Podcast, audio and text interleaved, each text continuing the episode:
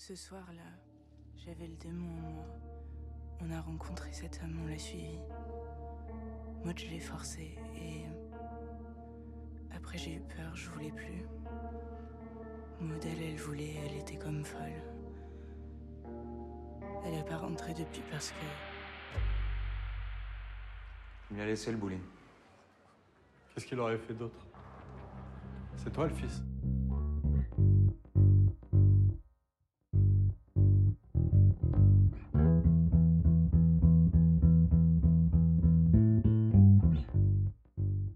Aujourd'hui, on va parler de Bowling Saturn, un film que j'ai vu la semaine dernière, qui est sorti le 26 octobre dernier.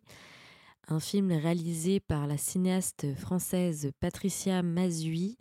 La première fois que j'ai entendu parler de ce film, c'est une anecdote euh, assez significative euh, pour cette chronique. Euh, je suis allée voir une projection presse au Club de l'Étoile, donc une autre projection presse, donc qui n'était pas la projection de Bowling Saturn, mais euh, la séance qui précédait la mienne, c'était euh, celle-ci. Et donc j'ai vu un peu tout le monde sortir de la salle et vraiment ils avaient l'air totalement chamboulés par ce qu'ils venaient de voir. Donc ça m'a intriguée. Et il y avait aussi, je pense, l'attaché de presse du distributeur. Euh, ça devait être l'attaché de presse, je ne sais pas, qui, qui distribuait des dossiers de presse du film en fait. Et il y a une femme qui a refusé le dossier de presse, mais vraiment d'une manière non. no girl, genre vraiment pas. Et, euh, et l'attaché de presse a fait une tête bizarre. Bon, bah ok, d'accord. Et euh, je sais pas, ce geste, il m'a marqué et je me suis dit, ok, bah c'est peut-être un film euh, bah, qui a pas forcément plu, en tout cas qui a été un peu violent, reçu un peu violemment. Mais je ne savais pas de quoi ça parlait. Je connaissais juste le nom, Bowling Saturn, bon voilà. Et euh, bah, ces dernières semaines, il y a la bande-annonce qui a tourné, une bande-annonce qui ne dévoile pas vraiment le film, je tiens à le dire, mais qui dévoile quand même euh, l'ambiance un peu pesante et glauque, qui est, euh, je vous l'assure, très présente dans le film. Et j'ai aussi entendu que c'était supposément un film étiqueté par la presse comme un polar féministe ou un film sur qui dépeint très bien la masculinité toxique. J'y suis allée de manière enthousiaste parce que c'est un sujet qui m'intéresse. Et j'en suis ressortie avec une colère et un énervement tel que vraiment j'étais là, mais mon Dieu, mais pourquoi ce film quoi? Mais vraiment c'était pas une colère qui était dirigée envers euh, forcément vers le sujet du film. Enfin, si, bien sûr, qui est inhérente et qui me travaille et qui me et qui me transporte. C'est une colère qui me transporte tous les tous les jours. Hein, le, sujet euh, des hommes et de la masculinité toxique euh, ou que sais-je. Mais non, c'était une colère qui était vraiment vraiment dirigée vers le film en tant que tel et en tant que le propos du film qui m'a extrêmement dérangé, la manière dont est traité le sujet en fait. Et euh, pour bien faire cette chronique, je suis bien obligée de vous parler de, du film et notamment une scène bien particulière euh, que je vais vous décrire, mais c'est pas un spoiler parce qu'il arrive vraiment à partir de 20 minutes du film, donc, euh, donc voilà. En tout cas, je vais vraiment faire un trigger warning par contre pour les personnes qui seraient sensibles. c'est un film qui qui parle de féminicide, qui parle et qui euh, met en scène un féminicide. Donc si ce sujet vous est vraiment insupportable, je vous conseille vraiment de ne pas poursuivre l'écoute de cet épisode. Euh, mais pour celles et ceux qui restent, Bowling Saturn, donc, c'est l'histoire de deux hommes euh, qui sont frères, enfin demi-frères, et l'un d'eux euh, hérite du bowling du père. Le père, on comprend que c'est quelqu'un qui chasse aussi, qui fait des safaris où il chasse des animaux, mais il a aussi un bowling, et il est mort. Et donc ce frère-là, qui est le frère un peu prodige, on va dire, a hérité, euh, hérité de, de l'affaire familiale. Et il propose à son demi-frère, qui lui est le bâtard, le mal-aimé, euh, de prendre la gérance du bowling. Et à partir de là, en fait, euh, il va y avoir un enchaînement de violences, notamment perpétrées, envers les femmes, qui va s'installer, une grande noirceur et tout ça, tout ça.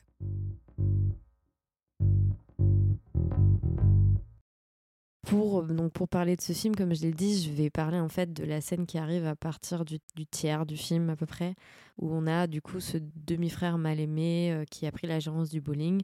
On sent qu'il a un problème avec les femmes dès le début et tout, mais euh, on n'est pas trop sûr, mais on sait qu'il va se passer quelque chose. Il va commettre son premier meurtre, et c'est un premier meurtre qui est montré tel quel. Donc il tue une femme à main nue, il la bat en fait complètement jusqu'à jusqu'à ce qu'elle meure, et on voit absolument tout, et c'est atroce c'est atroce parce que l'acte en lui-même est atroce. Et cela, je pense qu'on peut ne pas. On n'est pas obligé d'en débattre parce que c'est vrai. Enfin, je veux dire, euh, battre quelqu'un à main nue, euh, c'est toujours atroce quoi qu'il arrive. Mais quand c'est dirigé envers des femmes, il y a aussi une violence euh, systémique aussi très très intense et qui, je pense, beaucoup de gens comme moi partagent. Donc on n'a pas besoin vraiment de le montrer pour le savoir quoi. Et c'est là le problème du film, c'est que euh, Mazui choisit vraiment de marquer au fer rouge par l'œil de la caméra une séquence très serrée à l'image et aussi une séquence qui est très chorégraphiée de la souffrance de cette victime qui s'appelle Gloria.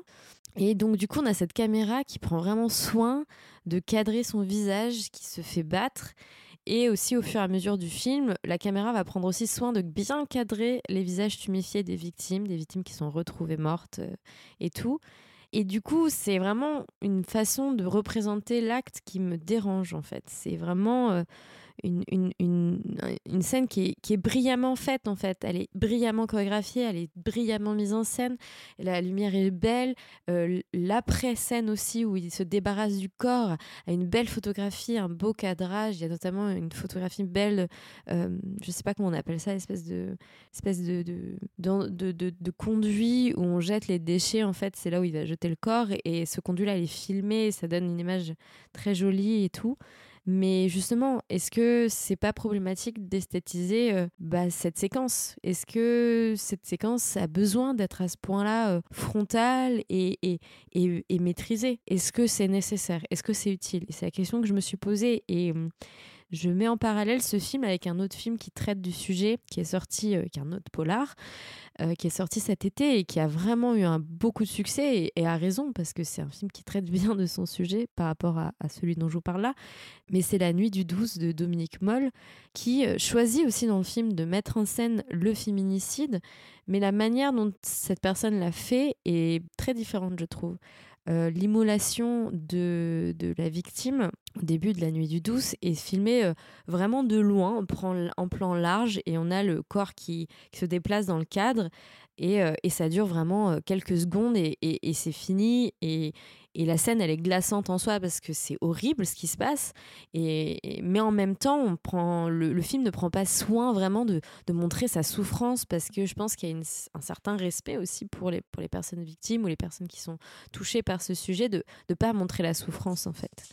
Et, euh, et, en cela, je trouve que c'est ce qui fait la grande force de la nuit du 12, c'est ne pas se focaliser sur, euh, sur la, la, noirceur et, et, la violence extrême, mais plutôt de s'interroger sur les mécanismes euh, de, de, pouvoir, aussi la manière dont est, est réceptionné les cas des féminicides, la manière dont il est traité et comment les femmes sont sont toujours les victimes, mais à la fois aussi les coupables de ce qui leur arrive. Et ça, c'est la force de la nuit du 12, et c'est vraiment ce qui pêche dans Bowling Saturn.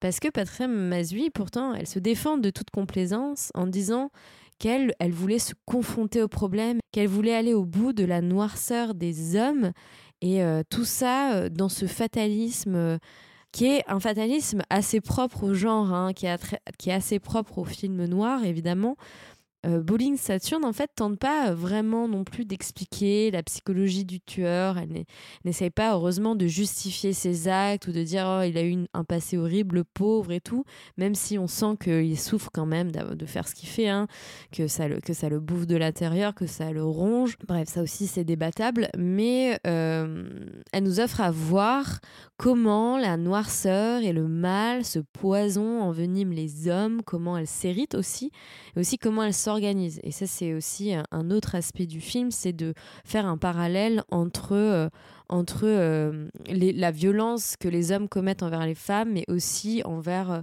euh, euh, par exemple, les animaux. On a un groupe de chasseurs qui est les potes, le, les poteaux du, du, père décédé, qui, qui sont un peu extrémistes et qui, enfin un peu, c'est des chasseurs extrémistes qui veulent chasser et qui chassent en plus du gros bétail. Hein. Ils partent vraiment voyager loin pour, pour chasser des crocodiles, des lions, que sais-je.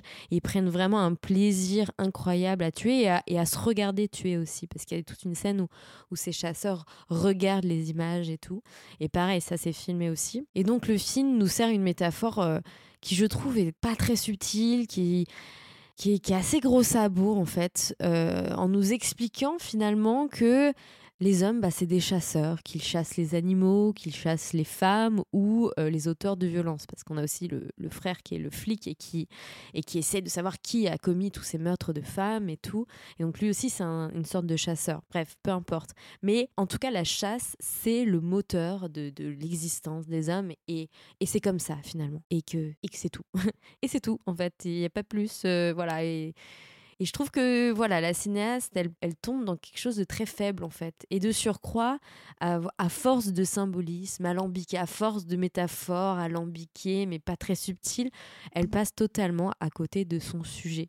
Elle n'essaye même pas non plus de renouveler le genre du film en, proposant aussi une réflexion sur les victimes. Que les victimes, c'est pas juste des, corps de femmes laissés comme ça dans la rue, mais, euh, mais si en fait elle fait ça. Elle, on n'en apprend pas beaucoup sur les victimes. On, se concentre vraiment sur la noirceur des hommes. Et pour moi, c'est pas nouveau, quoi. C'est pas nouveau. Et, et, en outre, vraiment, c'est pas non plus nouveau, euh, voilà, de filmer euh, euh, les femmes se faire violer, se faire tuer, se faire torturer. Enfin, je veux dire, c'est dans le paysage audiovisuel, on en a beaucoup des exemples. Et, et en cela, je trouve que, ouais, ce film n'est pas révolutionnaire et il est même très, très problématique.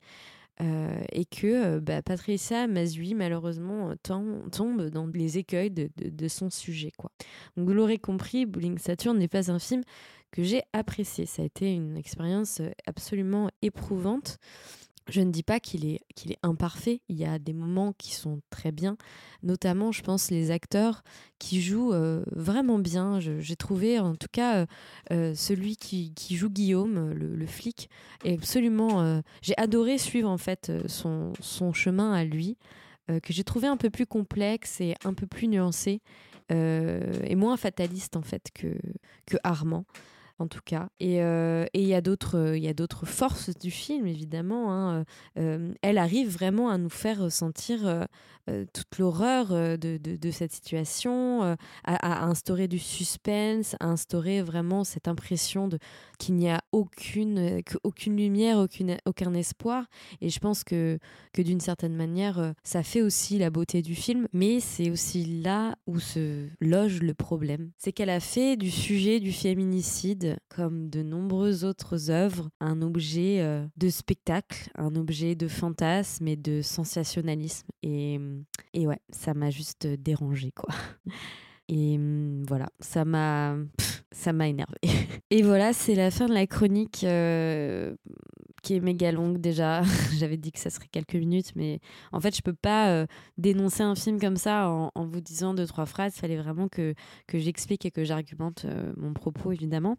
Comme d'habitude, en fait, c'est des chroniques qui sont un peu faites sans vraiment de recherche préalable. Enfin, il y en a, mais bref, euh, c'est moins travaillé que mes autres épisodes. Donc, euh, euh, je peux aussi me tromper, je peux aussi changer d'avis, mais c'est ça aussi, je pense, qui fait que, que cette, ce nouveau format peut être intéressant. C'est un peu d'avoir mes avis comme ça à chaud et, et d'une manière un peu aussi personnelle. J'espère que cet épisode-là vous a plu. En tout cas, je serais très curieuse d'avoir votre avis. Si vous avez déjà vu le film, aussi d'avoir votre avis sur le film et, et aussi de savoir si ce film vous tente ou non, pourquoi, est-ce que vous avez lu sur le sujet, est-ce que vous avez d'autres d'autres infos à me donner, d'autres d'autres articles à me partager. En tout cas, je suis disponible pour discuter avec vous sur les réseaux sociaux @cinerameuf et euh, bah, je vous dis à la semaine prochaine pour euh, une nouvelle chronique. ciao